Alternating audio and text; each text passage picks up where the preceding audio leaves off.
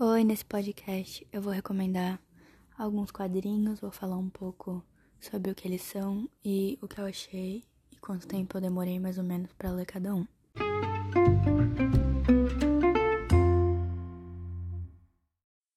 O primeiro quadrinho que eu vou apresentar é The Unstoppable Wasp. É um quadrinho da Marvel e em tradução livre o nome fica mais ou menos como A Imparável Vespa. Ele conta a história de Nadia, que é a filha do Homem-Formiga, o Hank Pym e sobre como ela fugiu da Sala Vermelha, a instituição na Rússia que criava jovens assassinos. E depois que ela descobre as partículas PIN que seu pai criou, ela foge para os Estados Unidos para tentar encontrar com ele. Mas ela descobre que ele acabou falecendo em uma das batalhas dos Vingadores. Então, Janet Van Dyne, a ex-mulher de Hank, a acolhe e os quadrinhos, a série de quadrinhos da Nadia, é sobre ela se adaptando e lutando contra alguns vilões e criando a própria instituição dela, intitulada Girl, onde Nadia e várias outras meninas cientistas é, usam a ciência para combater o mal e os vilões na cidade. Os quadrinhos de Unstoppable Wasp são uma série com três encadernados e alguns outros quadrinhos da Marvel onde a Nadia aparece. O motivo de não terem tantos quadrinhos é porque a série foi cancelada, já que não tinha muitos espectadores, mas ainda assim a história é muito boa, apresenta vários personagens, tem uma representatividade ótima. A Nadia em si, como personagem principal da história, faz um papel muito bom. Ela representa coisas ótimas, como a vontade e alguém para se inspirar. Ela tem transtorno bipolar e ao longo da história ela fala sobre isso e como ela lidou com isso. E ela aprendendo a ficar em termos com a bipolaridade. Também tem toda essa questão de mulheres cientistas. O livro pega muito nessa questão de que as jovens, elas podem ser tudo o que elas quiserem, elas até criam feiras científicas para mostrar ao mundo que meninas podem sim ser cientistas. Mesmo não tendo muitos volumes, a série ainda assim é muito boa, é fácil de ler, muito rápido, os personagens são cativantes e muito bem escritos. Então, vale muito a pena acompanhar, ler os livros. E além dos encadernados em quadrinho, a série ainda apresenta uma versão em romance, livro normal, pela mesma autora dos quadrinhos. E ainda não tem a versão no Brasil, mas as críticas do livro foram muito boas.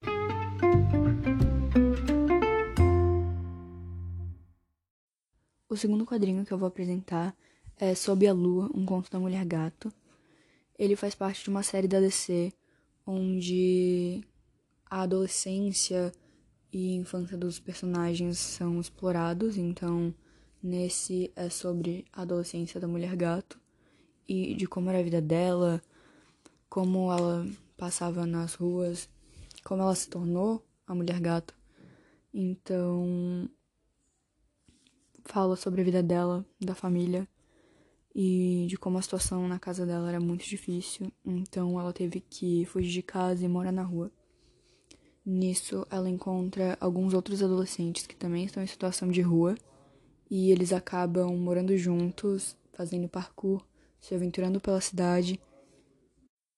E durante as aventuras dos jovens, eles fazem alguns crimes por Gotham e no meio disso tudo, ela assume a identidade da mulher gato e é isso. Uh, esse quadrinho ele também explora alguns temas mais delicados, como o abuso doméstico, muito sobre isso, como era o ambiente familiar dela, mas ainda assim ele explora isso de uma forma muito boa e falando como isso foi ruim para personagem e explora bem esse tópico. Os personagens também são bem desenvolvidos. O final ele fica um pouco em aberto, mas ainda assim é muito bom. Eu levei um dia para ler esse quadrinho. As artes são lindas, muito bem feitas. O quadrinho é numa vibe meio monocromática, todas as artes exploram essa cor azul. Enfim, o quadrinho vale bem a pena e é muito bom de ler, bem rápido também.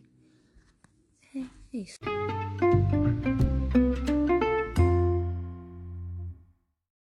O terceiro quadrinho que eu vou recomendar é Miss Marvel. Conta a história sobre Kamala Khan, uma jovem paquistanesa que vive em Jersey City. E em certo dia ela foge de casa para se encontrar com alguns amigos. E ela acaba entrando em contato com uma névoa mística que a concede poderes. Então ela assume uma nova identidade como Miss Marvel, se inspirando na Capitã Marvel, que era uma das suas grandes heroínas. E durante esse quadrinho, ela tem que aprender a usar seus poderes, um, descobrir como ela vai viver com essa sua nova identidade de protetora de Jersey City. E junto com seu amigo, eles criam um sistema para acharem os crimes e se organizarem, já que ela não pode contar para mais ninguém que ela agora virou uma super-heroína. Um, essa série de quadrinhos da Miss Marvel tem vários volumes, então se você gostou da personagem, vale a pena. Tem vários encadernados. E a personagem em si, ela aparece em vários outros quadrinhos da Marvel. Então, vale muito a pena. Esse quadrinho eu levei um pouco mais de tempo para ler, porque foi um dos primeiros que eu li muito tempo, depois de ler quadrinhos. Então eu demorei uns seis dias, um pouco tempo. Mas ele vale muito a pena. A arte dele é linda, a história é muito boa, os personagens são muito bem desenvolvidos. Então é isso.